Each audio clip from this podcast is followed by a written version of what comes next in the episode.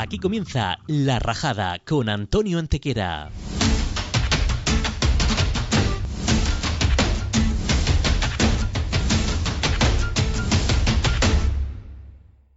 Hola, ¿qué tal? ¿Cómo estáis? Bienvenidos a un nuevo programa de La Rajada. Nuestra invitada de hoy es Laura Barquero, que es una patinadora artística de nuestro país y además una de las mejores. Laura, ¿qué tal? ¿Cómo estás? Hola, muchísimas gracias por invitarme a La Rajada. Bueno, estoy contentísima de estar aquí y de poder contaros un poco sobre mí y, por supuesto, pasar un buen rato. Laura, solo tienes 19 años, pero ya has conseguido un montón de cosas, ¿no? Sí, sí, sí, sí. Estoy súper contenta. De todo lo que has conseguido, ¿qué es lo que más destaca? Em, bueno, pues todo el recorrido que he tenido, toda la experiencia, todos los campeonatos. Desde que tengo 15 años que me fui a vivir a Italia, pues la verdad que he ido evolucionando muchísimo em, en mi categoría, la categoría que hago de parejas y todas las competiciones, eh, pues el mundo que he recorrido, eh, yo creo que la competición que más he disfrutado ha sido la competición de Tokio en Japón y, bueno, esperemos que muchísimas más para, para nada, poder seguir aumentando la experiencia y todos los recuerdos bonitos. Estupendo. Pregunta para los oyentes, muy atentos todos, lo vamos a resolver al final del programa. No lo resolverás tú, si lo sabes, si no resuelvo yo. ¿Cuándo es el día del patinador y por qué. Hay una historia muy bonita detrás, luego lo cuento, ¿vale? vale pensando. Genial. Primera parte del programa, te rápido, que arranca aquí. Una comida. Em, la paella. Un hobby. Un hobby, bueno, me encanta bailar y la danza. Un ídolo y un referente. Eh, mi ídolo, pues es Javier Fernández y un, un referente, pues sobre todo mis padres, que son unos trabajadores y luchadores y y bueno, son mi apoyo de, cada día. Elige un superpoder. Un super... Pues me encantaría volar, o sea, además para el patinaje podría hacer mm, todos los quíntuples, los elevados serían súper fáciles, así que me vendría genial. Estupendo, pues te otorgamos el poder de, volar. Ojalá, ojalá. Si fuera un animal, ¿cuál sería? Em, pues creo que bueno, un mono, me encantan los monos porque son súper divertidos, eh, súper astutos y además me pasaría el día pues enganchándome a las lianas y divirtiéndome. ¿Te gustan los monos, todos los monos o solo los chiquititos así acogedores? A ver, me dan un poco de miedo, un poco de respeto, pero sí, no sé, me encantan. pero que tampoco me acerquen mucho. pues Laura Barquero querría ser un mono. ¿Y cómo te gustaría llamarte si no te llamaran Laura? Em, a ver, es que la verdad que el nombre de Laura me encanta, pero no es por nada. Pero me encantaría llamarme también Daniela. Si tuviera una hija, yo creo que la llamaría Daniela. Estupendo. Vale, ¿alguna vez te has descargado una aplicación para ligar? Eh, no, no, que va, nunca. Es que. Mm, es que me da muchísimo miedo a ver, no es por nada. Sé que muchísima gente ha utilizado la aplicación y le ha ido súper bien, pero yo personalmente, no sé, como que me da un poco de respeto hablar con desconocidos y quedar con alguien que solo le he conocido por una red social y no sé nada de, esa persona. Entonces, no, no. Vale, vale, vale, vale, vale. Sin problema. Cuéntame un sueño raro que hayas tenido, algún sueño extraño que recuerdes. Buah, pues es que esto me da muchísima rabia porque es que la verdad es que no suelo soñar nunca.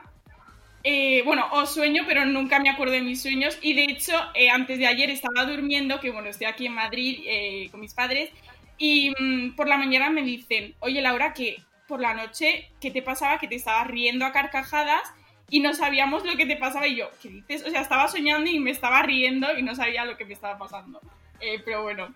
Em, bueno, pero una vez tuve un sueño cuando estábamos en cuarentena que fue horrible y era, bueno, en marzo cuando eh, estaba habiendo muchísimos contagios y muchísimas muertes y, y me acuerdo que, mm, bueno, fue cuando convirtieron las pistas de, hielo en morgue y yo aquí vivo en la misma calle del Palacio de Hielo, que es una pista, la pista donde yo entrenaba cuando era pequeña y soñé que, bueno, yo estaba ahí dentro con todas las tumbas a mi, o sea, no sé, era un sueño muy extraño, pero era como que era uno de ellos y me levantaba y veía como un montón de cadáveres a mi alrededor y la verdad que me dejó bastante un trauma, o sea, también esa situación de estar todos los días viendo en, en la tele esas noticias y todo, pues sí, fue horrible. Daba mal rollo el sueño, ¿no? Sí, sí, sí. Nos quedamos entonces con ese que, que tuviste el Sí, otro con día, el que, que no recuerdas, riendo, sí. con, con el que te estaba riendo. Sí, sí, exacto. Vale, ¿qué querías ser de mayor? Solo tienes 19 añitos. Te iba a preguntar cuando eras una niña, pero es que todavía casi que eres una niña. Pero bueno, cuando eras más niña todavía, cuando tenías 10, 12 años, ¿qué te, qué te gustaba, qué querías ser Pues- unos añitos más adelante? A ver, yo desde niña siempre me ha gustado mucho el deporte, entonces siempre me he querido dedi- dedicar a eso y quería ser entrenadora, ya bueno, desde pequeñita. Y también me llamaba mucho la atención em, ser fisio, fisiotra- fisioterapeuta, porque mi primo lo era y bueno, también mi madre trabaja en una clínica de fisioterapia y desde muy pequeñita iba ahí. Además, bueno, cuando empecé a patinar siempre tenía algún dolor y me trataban y me llamaba mucho la atención también eso. ¿Y qué te gustaría saber del futuro? Uy, del futuro. Em, pues no sé cómo será mi vida y no sé si tengo hijos, cómo serán, no sé. Si te van a salir buenos, ¿no? Si te van a salir Sí. buenos o, o maleantes. Exacto, espero que buenos. Vale, algunas preguntillas más y terminamos este test rápido. Vale. ¿Cuál, es, ¿Cuál es tu manía más infantil? Mi manía. Eh, uy, pues ahora mismo no se me ocurre ninguna, no sé si tengo alguna manía.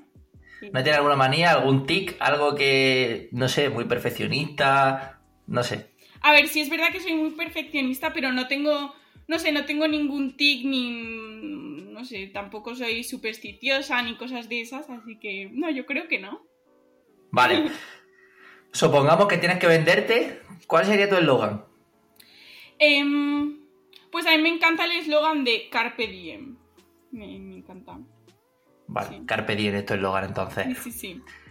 ¿Qué es lo más vergonzoso que has hecho por amor? Em, Más vergonzoso. Sí, algo que... Alguna sorpresa que hayas dado, algo que te haya hecho pasar mucha vergüenza. No sé, tampoco he tenido ninguna experiencia así vergonzosa por amor, yo creo. Todo, no sé, normalito. No sé. Vale. Eh, ¿Qué harías si conocieras a tu doble? Ay, pues me encantaría, sería genial, pues no sé, me encantaría hablar con esa persona y no sé, saber de ella, si también eh, tiene los mismos gustos, bueno, a ver, no sé, tiene los mismos gustos que yo y si somos parecidas, no sé, averiguar sobre esa persona. La podría utilizar para mandarla a algunos sitios en los que, a los que Ah, sí, tuvieras que ir genial, sí, sí. y que me no te apeteciera. Sí, no me, a lo mejor no me apetece ir a algún sitio y digo, no, ves tú, ves tú que a mí no. no. O Vale. hacer como en la película Tú a Londres y yo a California, que se intercambian y yo hago su vida y ella ya por un tiempo. Eh, ¿La dejarías que se fuera ella con tu novio entonces? Eso no, No. eso no. Ah, vale, No, vale. no. vale, tenía esa duda. ¿Cuál es la combinación de comida más rara? Mira, por a, a mí, por ejemplo, me gustan mucho las migas con maíz. Ah, con Mai. Uy. Eh, pues no sé. Bueno, mi abuela sí que hace unas combinaciones que mezcla dulce, salado, que le encanta. Yo lo veo. No, yo nunca. No sé. Yo las cosas normalitas, mezclar así cosas raras, no, no me gusta. No lo he probado nunca, pero sería quizá una buena combinación. Una hamburguesa, una buena hamburguesa con nocilla. Te comes el primer plato y el postre. Ay, no, pero sí, ¿No? sí que he hecho alguna vez cuando era pequeña. em, bueno, eso creo que lo hace mucha gente. A ver, es asqueroso, pero las patatas con, con em, helado. Las patatas. Eso, No, eso tiene que, eso tiene estar regular. ya. Vale. Venga, última pregunta de este rápido y arrancamos con la parte principal de la entrevista. Si encontrara una lámpara mágica, ¿qué deseo o deseo te gustaría pedir? Em, bueno, pues. Bueno, ojalá, lo primero. eh, pues sobre todo en esta situación en la que estamos viviendo ahora, que es horrible, pues pediría pues mucha salud para todo el mundo y mm, no sé, sobre todo también felicidad y positividad para la gente que lo está pasando mal. Vale, pues son tus deseos y ahora vamos con la parte principal de la entrevista. ¿Cómo defines tú a lo que te dedicas, a tu pasión, a tu profesión, el patinaje artístico?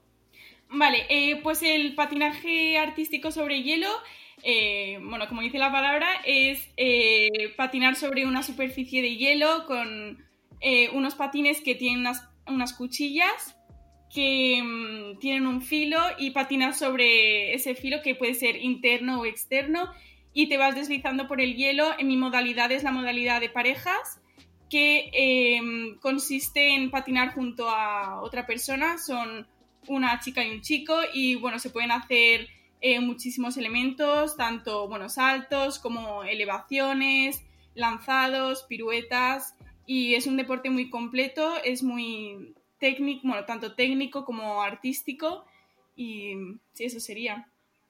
Vale, estupendo, creo que ha quedado bastante claro. ¿A qué edad se puede empezar a patinar y a qué edad lo hiciste tú?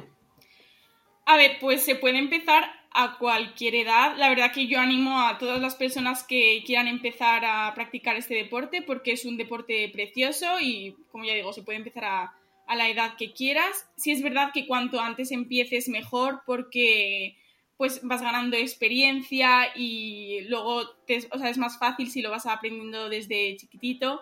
Em, yo empecé mm, desde muy pequeñita, con 5 o 6 años, y, y, bueno, al final sí llevo casi toda mi vida patinando, pero bueno, me encanta, sí. Yo creo que ni aunque hubiera empezado con 5 años sabría patinar. Yo soy de los que van a la pista de patinaje mm, cuando se le ocurre y va todo el rato agarrado de la valla. Que no, que va seguro que sí te daría bien. vale, seguimos. Eh, ¿Por qué algunas patinadoras se ponen las medias por encima de, los patines? Ah, bueno, bueno, eso va a gustos. Yo, por ejemplo, eh, me gusta ponérmelas por debajo del patín, pero eso depende de la persona. Sí que es verdad que mm, por encima del patín, pues alarga mucho la pierna y a algunas personas le parece que queda como muy estilizado, pero sí, va a gustos. Vale. ¿No os mareáis con tanto salto y tanto giro? Pues eso me lo preguntan mucho, la verdad. Eh, sí que es verdad que en las piruetas hay algunas veces que cuando, bueno, giras muy rápido y haces muchas piruetas seguidas, sí que te quedas como, vale, ¿dónde estoy? O sea, te paras y ves como que te da vueltas un poco todo. Pero, a ver, es una sensación, para nosotros es una sensación normal, estamos muy acostumbrados y, bueno, es cuestión de acostumbrarse, sí. Hablando de piruetas y de salto y de caída y de todo, ¿qué, te pasó en la semifinal del Campeonato de Europa? Hubo un momento en el que, ¿qué, fue? ¿Perdiste el, filo, el contacto del filo del patín? Estaba girando súper rápido y, y, justo ahí te fuiste, ¿no? Pero conseguiste salvarlo, conseguiste seguir en el ejercicio podría haber sido mucho peor. Sí, pues la verdad que me dio, bueno, nos dio muchísima rabia porque el programa fue muy bien, eh, hicimos todo perfecto, pero es que, bueno, al final del programa, que era, bueno, el penúltimo elemento del programa, pues, pues tuve esa caída que se me fue el, el filo y al final, mm, no sé, eran, es un elemento que lo teníamos segurísimo que o sea, no tenemos casi ni que pensarlo, es facilísimo. No es como otros elementos que tienes que ir muy concentrado y que dices, uy, me saldrá o no me saldrá. Es un elemento como súper estable que lo hacemos siempre. Y por eso me dio tanta rabia, porque si hubiera sido en, no sé, en otro elemento, pues diría, bueno, puede pasar. Pero en ese, sí, la verdad que no nos lo esperábamos para nada. Pero bueno, siempre te puedes caer, siempre puedes tener errores, así que es normal. Estas cosas pasan. Donde hay dificultad, hay riesgo. Exacto. ¿Por qué te fuiste a Italia a vivir? Pues bueno, yo me fui a Italia con 15 años porque yo al principio hacía mm, eh, patinaje de individual, competía sola, pero bueno, siempre me habían llamado mucho la atención eh, la modalidad de parejas y ya había, lo había practicado alguna vez y la Federación Española eh, pues me llamó y me dijo, Em, mira, Aritz, que era mi pareja anterior, que ya tenía mucha experiencia y había patinado con otras chicas, me dijeron, eh, pues lo ha dejado con su pareja y está, está buscando otra pareja. eh, si quieres ir a Italia a hacer una prueba para ver si pues empezáis a patinar juntos. Entonces yo la verdad es que no me lo pensé ni dos veces. O sea, yo súper decidida diciéndole a mis padres, mira, o sea, esta es la oportunidad de mi vida, yo necesito irme porque creo que, no sé, me va a venir súper bien. No sé, yo, yo estaba súper segura, además, o sea, este deporte me encanta, siempre lo veía como una oportunidad para mí. Entonces, bueno, cogí, me fui con 15 años, así. Em, me fui a Italia, la prueba fue muy bien y nada, empezamos a, a competir juntos. Y así, así empezó todo. Me decía antes lo de las aplicaciones para ligar, que no te la descargas porque no, no te gusta hablar con desconocidos y tal, y, te vas con 15 años a vivir a, Italia. Sí. sí, no sé, me, me parecía una oportunidad y al final el patinaje es lo que me gusta hacer en mi vida y sí, no sé. Mis, padres, mis padres alucinaban, decían, hija, ¿cómo te vas a ir? O sea, me apoyaban, pero decían, ¿tú estás segura de lo que quiero? Y yo sí, completamente segura. Yo me quiero ir y quiero seguir patinando y esto es una oportunidad para mí. Así que sí. Eh, ahí, te fuiste con Arit, y, pero al principio, ¿qué, pasó al principio? ¿No podíais competir porque eh, por edad él no podía en una categoría y tú no podías en otra, ¿no? Porque yo era toda, yo tenía 15 años y todavía era muy joven para competir en senior y eh, nuestra diferencia de, edad era muy grande, entonces no podíamos empezar a competir hasta septiembre, que ahí es cuando yo, eh, bueno, ya podía competir por la edad entonces nuestra, sí, nuestra primera competición fue en septiembre.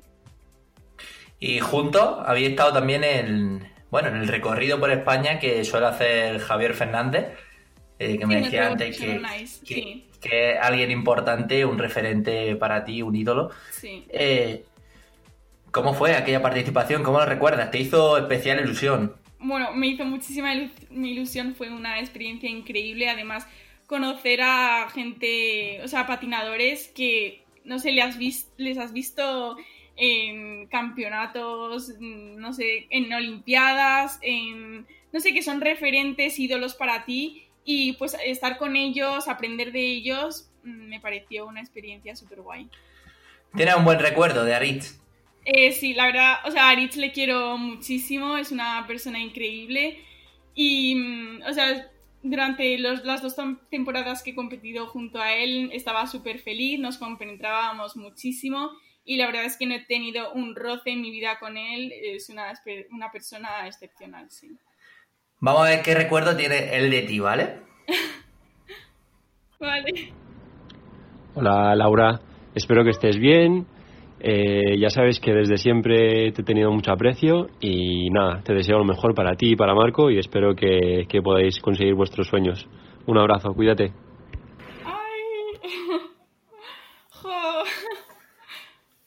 Parece que él también tiene un buen recuerdo tuyo. Sí, ay, qué bien. ¡Jo, qué ilusión! Vale, al final os tenéis que separar porque Ari sufrió una lesión grave y eso llevó a que, a que tuvierais que separar la pareja y ahí fue donde, donde te uniste a, a, tu nueva pareja, con la que ha estado compitiendo en el último año. Sí, sí, sí, sí. Que bueno, ya no patinamos juntos, pero sí, hemos estado eh, compitiendo, entrenando juntos una temporada. Sí. Vale, estuviste compitiendo una temporada con Tom Consul, es su nombre. Sí, Tom Consul. Vale. Hicisteis buenos resultados. Solo estuviste una temporada juntos, pero no iba mal. Incluso iba, iba a ir al campeonato de, del mundo, pero bueno, con la pandemia pues se paró todo y, y nada. Y se paró todo y ahora tiene una nueva pareja. ¿Quién es tu nueva pareja? Pues ahora estoy entrenando con Marco Zandrón, que es un patinador italiano y entrena en el mismo club en el que entreno yo. Y sí, estoy patinando con él ahora mismo. Vale, vamos a escuchar un audio de Marco, ¿vale? vale, otro audio. Qué bien. Hola Laura, soy Marco. Quería saludarte y darte un abrazo virtual. Además, tengo que preguntarte algo y creo que es difícil para ti saber la respuesta exacta. ¿Qué día patinamos juntos por primera vez? Un beso y suerte para la entrevista. me encanta. Pues eh, no me acuerdo del día exacto. Ahora no puede fallar la pregunta. Tienes que No, decir algún vale. día al azar. No, es que te voy a contar porque es que eh, es imposible, no sé, no me acuerdo. Porque es que nosotros empezamos a patinar juntos pues porque yo no tenía pareja, él tampoco tenía pareja y dijimos, bueno, entrena- nuestros entrenadores y nosotros pues dijimos vamos a entrenar juntos, pero para mantenernos en forma, para seguir haciendo elementos de parejas, pero en un principio no teníamos para nada la intención de, patinar juntos ni competir nada. Dij- dijimos, bueno, mientras tú buscas pareja, yo busco pareja y eso, pues vamos a seguir entrenando, practicando los elementos. Pero ya te digo, o en ningún momento yo me esperaba que íbamos a terminar patinando juntos, pero empezó como a ir muy bien la cosa, empezamos a compenetrarnos súper bien desde el principio, a ir avanzando y, pues desde ahí, pues no sé, nos vimos entrenando juntos, pero no me acuerdo. Te digo la fecha yo, ¿vale? Vale, vale. 7 de julio de 2020. Vale. Laura, ¿cómo puede ser que sepa yo la fecha de la primera vez que patinaste con Marco y tú no? Pero porque te lo ha dicho. Correcto. Me lo ha dicho que Marco, además de ser tu pareja de, de patinaje, también es tu pareja en la vida real. ¿Cómo lleváis eso? Eh, ¿Os lleváis los problemas de la pista luego, luego a la relación o, o sabéis separar lo que es, lo que es trabajo, lo que es el patinaje y, y la relación aparte? Bueno, pues eh, sí, es muy importante separar eso. Yo la verdad que al principio cuando decidimos empezar a patinar juntos tenía eh, mucho miedo y yo no quería, o sea, nunca habría pensado patinar con él, pues también sobre todo por esto, porque no quería mezclar lo personal con lo profesional. Pero la verdad es que creo que eh, al final nos está viniendo muy bien porque además nos ayuda muchísimo porque nos conocemos, tenemos confianza, nos compenetramos eh, y eso al final en la pista nos ayuda mucho. Si es, si es verdad que los problemas hay que dejarlos aparte del hielo y eh, eh, lo, que, lo que he dicho, lo, lo personal y lo profesional no tiene nada que ver. En la pista tenemos que, o sea, estamos trabajando, estamos a, a lo que estamos y mm, al final somos personas diferentes. Pero, pero sí, pero todo. ¿Qué, o- qué objetivo habéis marcado? Pues es que, ah, bueno, ahora mismo con la pandemia y con lo que está sucediendo es súper complicado ponerse objetivos. Además de, bueno, todo lo que ha pasado esta temporada, todos los confinamientos, que hemos pasado el COVID, hemos tenido que estar mm, eh, confinados otra vez. Ahora la lesión, bueno, está siendo una locura. Espero que cuando ya vuelva a entrenar, pues haya menos problemillas. Pero de momento nos estamos centrando sobre todo en los entrenamientos, en consolidar los elementos, en añadir mayor dificultad, en eh, hacer unos buenos programas para el día que podamos empezar a competir, porque de momento están cancelando todas las competiciones y bueno, esta temporada está siendo un poco un caos porque no se está realizando ninguna competición. Pero para eso, para que el día en el que podamos empezar a competir, pues estemos preparados y listos y podamos enseñar lo mejor de nosotros. ¿Habéis pasado el COVID los dos? Sí, sí, sí, sí. ¿Y síntomas o todo bien? Eh, bueno, como un pequeño resfriado, un poquillo sí, pero nada, nada, nada grave. Vale. ¿Y la lesión que me comentaba? Pues sí, entrenando eh, antes de las na- navidades, pues me caí entrenando y ahora eh, llevo parada unas semanitas, tengo que hacer un poco de reposo, pero no es, no es una lesión grave. Eh, volveré al hielo eh, en febrero, a, me- a mediados de febrero y más fuerte que nunca, estoy segura. Guay. Bueno, mándale un mensaje a quien tú quieras. Bueno, pues quería mandar un mensaje a Aritz y a Marco. Bueno, Aritz, eh, que muchísimas gracias, que de verdad que me ha hecho muchísima ilusión, que espero que estés genial, que hayas disfrutado de las navidades y que nada, te mando un beso gigante. Y mm, bueno, Marco, que mm, muchísimas gracias, que lo siento por no acordarme del día. y nada, que nos vemos pronto, ¿vale? Creo que hay alguien más que tiene un mensaje para ti. ¡Jo, cuántas sorpresas! Me encanta.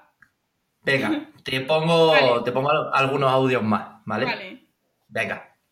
Bueno, Laurita Corazón, que queríamos mandarte un beso de parte de toda la familia y muchísimo ánimo desde Madrid, que ya sabes que estamos súper orgullosos de todo lo que estás haciendo, todo lo que te esfuerzas todos los días y dentro de nada estás otra vez en las pistas dándolo todo. Un beso, preciosa. ¡Ay, qué bonito! Hay otro, ¿vale? Vale. Hay dos más. Hola Lauri, soy Paloma, que te mando este mensaje para decirte lo muchísimo que te quiero. Bueno, ya sabes todo lo importante que eres para mí, que más que mi prima eres como mi hermanita pequeña, que estoy súper orgullosa de a dónde has llegado profesionalmente porque eres increíble, pero también personalmente, que no sé qué haría sin ti. Y bueno, pues eso, que te quiero infinito. ¿Y un último audio? Vale. Hola Laura, que papá y yo queremos eh, darte las gracias y decirte que estamos muy orgullosos de ti porque lo has dado todo desde que eras una niña, eres una luchadora, por la manera de ser que tienes, de cómo hacer las cosas. Si no fuera por esa cabecita, todo esto no habría sido posible. Y que sé que ha sido un año muy duro para ti, que, pero da gusto ver cómo no te rindes, la fortaleza que tienes. Y bueno, tú ya lo sabes, pero que vamos a seguir apoyándote con lo que haga falta, porque tú te mereces todo eso y más, que te queremos un montón. ¡Mua! ¡Oh, qué bonito! ¿Qué Oh, te parecen esas es ver sorpresas? que tanta gente te apoya, que está a tu lado y te quieres. Precioso. ¿Tiene un mensaje para ella también?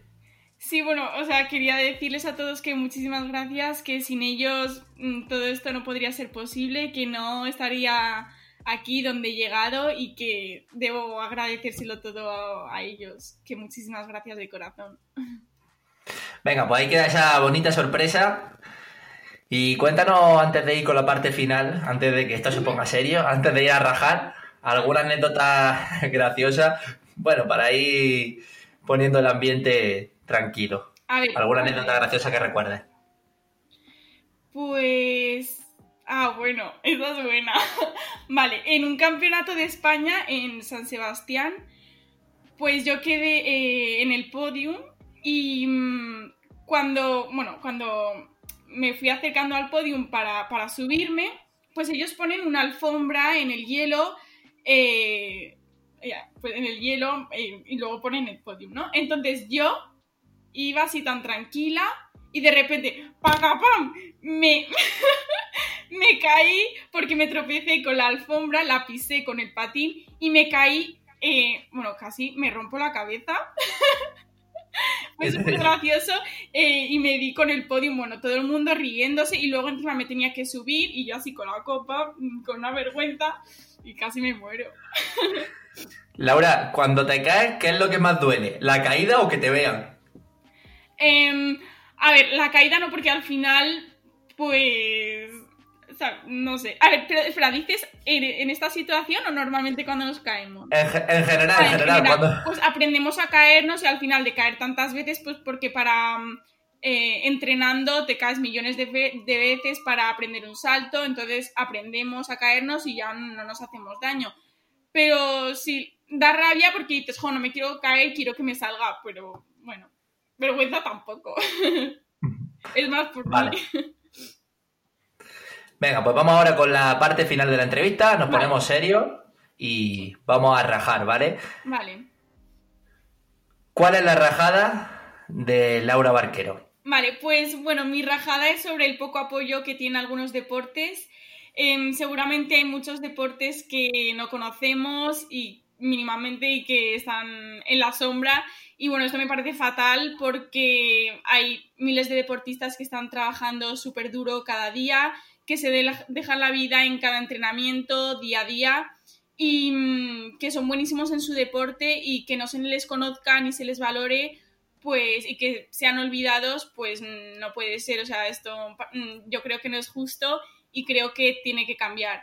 Y mm, bueno, creo que deberían hablar menos de los moquitos que tienen algunos deportistas y mm, deberían hablar más, más sobre algunos campeonatos y muchas cosas que son de verdad importantes y que eh, no se televisan y no se dan a conocer.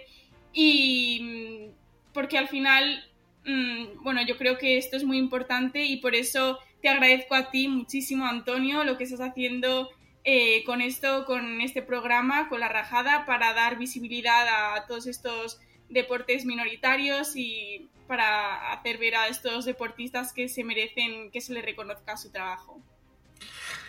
Pues queda la rajada de Laura Barquero, menos tonterías de otros deportes que, bueno, son más mediáticos que, por ejemplo, el patinaje artístico y más visibilidad a deportes como el tuyo, que tienen, que requieren mucho esfuerzo, mucho sacrificio. Y bueno, por eso estamos aquí, por eso, por eso estamos haciendo programas como La Rajada, como este, para dar visibilidad a todos esos deportes y a todos esos pedazos de deportistas que tenemos en nuestro país. Muchas gracias. Y terminando ya el programa, vamos a resolver ahora la, pregunta que le hacíamos a los oyentes al principio de la entrevista. Esa pregunta era, ¿cuándo es el Día del Patinador y por qué? El Día del Patinador... Tú no lo sabes, ¿no? No. vale. Pues el Día del Patinador es el 14 de abril. Te cuento ah, por qué. Vale. Te cuento por qué. El 14 de abril se celebra en todo el mundo el Día del Patinador y se debe se debe su historia a la vida de una niña, ¿vale? De Lidwina, se llamaba la, niña. Era una niña holandesa del siglo XIV. Con 15 años, en mitad de un duro invierno, Lidwina salió a patinar sobre el hielo de los canales congelados del pueblo con su amiga. Una fuerte caída hizo que, por una fuerte caída se rompió, se rompió una costilla, lo que acabó provocando una parálisis parcial que la mantuvo en cama durante 38 años. Liduina, Liduina se dedicaba todo el tiempo a rezar, a meditar y ofrecer su dolor a Dios. Se dice que, tenía visiones y se registraron milagros junto a su cama por, lo que recibía numerosas visitas, ¿vale? Tenía visitas todo el tiempo. Entonces, el 14 de abril de 1433, Liduina falleció a los 53 años y en el 34 se construyó una capilla sobre su tumba, que se había convertido en el lugar de peregrinaje. Mucha gente iba allí a ver su tumba. En 1890 el Papa León XIII eh, canonizó a la patinadora y la convirtió en santa. Y a partir de ese día se le conoce como la patrona de los patinadores y los enfermos crónicos. Esa es la historia del Día de los Patinadores. Pues no lo sabía. Joder, qué historia. Qué guay. Y por eso el 14 de abril es el Día de los Patinadores. Sí, sí, qué interesante. Joder, pues mira, qué bien, ya lo sé. Vale, bueno, pues ahora sí que vamos a despedir el programa. Hasta aquí ha llegado la entrevista. Pero antes, vamos a hacer una pregunta a la gente. Y tú, bueno, si se te ocurre algo, me respondes, ¿vale? Una pregunta para pensar. La pregunta de hoy es: ¿por qué cuanta más prisa tienes, más lento va el de delante? es verdad. O sea, esto es verdad. Madre mía. O sea, yo creo que vamos con tanta prisa que nos parecen que decimos, venga, venga, por favor, date prisa que necesito llegar. Pero no sé. Vale, puede que esa pregunta. una cosa nuestra, no sé. No, yo creo que también influye. Para, fastidiarnos, para fastidiarnos. A ver, siempre se ha dicho eh, que cuando tienes prisa, mejor vístete despacio, porque cuanta más prisa, más va a tardar, ¿vale? Pero, pero también es verdad que cuando vamos con tanta prisa, nosotros vemos, a, por ejemplo, el coche de delante y lo vemos muy lento, pero a lo mejor no es el que va muy lento, somos nosotros los que vamos, muy rápido y por eso lo vemos muy lento. Vale, Laura, pues llegamos al fin de la entrevista. ¿Cómo te llamas en redes sociales por si alguien te quiere buscar y seguir para ver todas las maravillas que haces sobre el hielo? Vale, pues me llamo eh, Laura Barquero Skater en Instagram. Vale, pues todo el mundo a buscar a Laura Barquero Skater en Instagram. L Barquero Podium en, Twitter también. Estupendo. ¿Y TikTok tienes? Ah, no, no, no. Nada, ¿no? No. Vale, bueno, pues sigue a Laura en redes, sigue también la cuenta de La Rajada como La Rajada Sport, en Facebook, en Instagram, también en nuestro canal de YouTube, en Spotify, en Apple Podcast, donde te dé la gana, si no nos escuchas, si no nos ves, es porque no te da la gana. Y, ya está. Y con esto, pues cerramos el programa. Muchas gracias, Laura, por estar aquí, por tener a una de las mejores deportistas de nuestro país, a una de las mejores patinadoras, a una chica que tiene todavía una vida por delante y que nos va a dar muchas, pero que mucha alegría. Un placer entrevistarte. Muchísimas gracias, gracias a ti. Hasta luego. Adiós.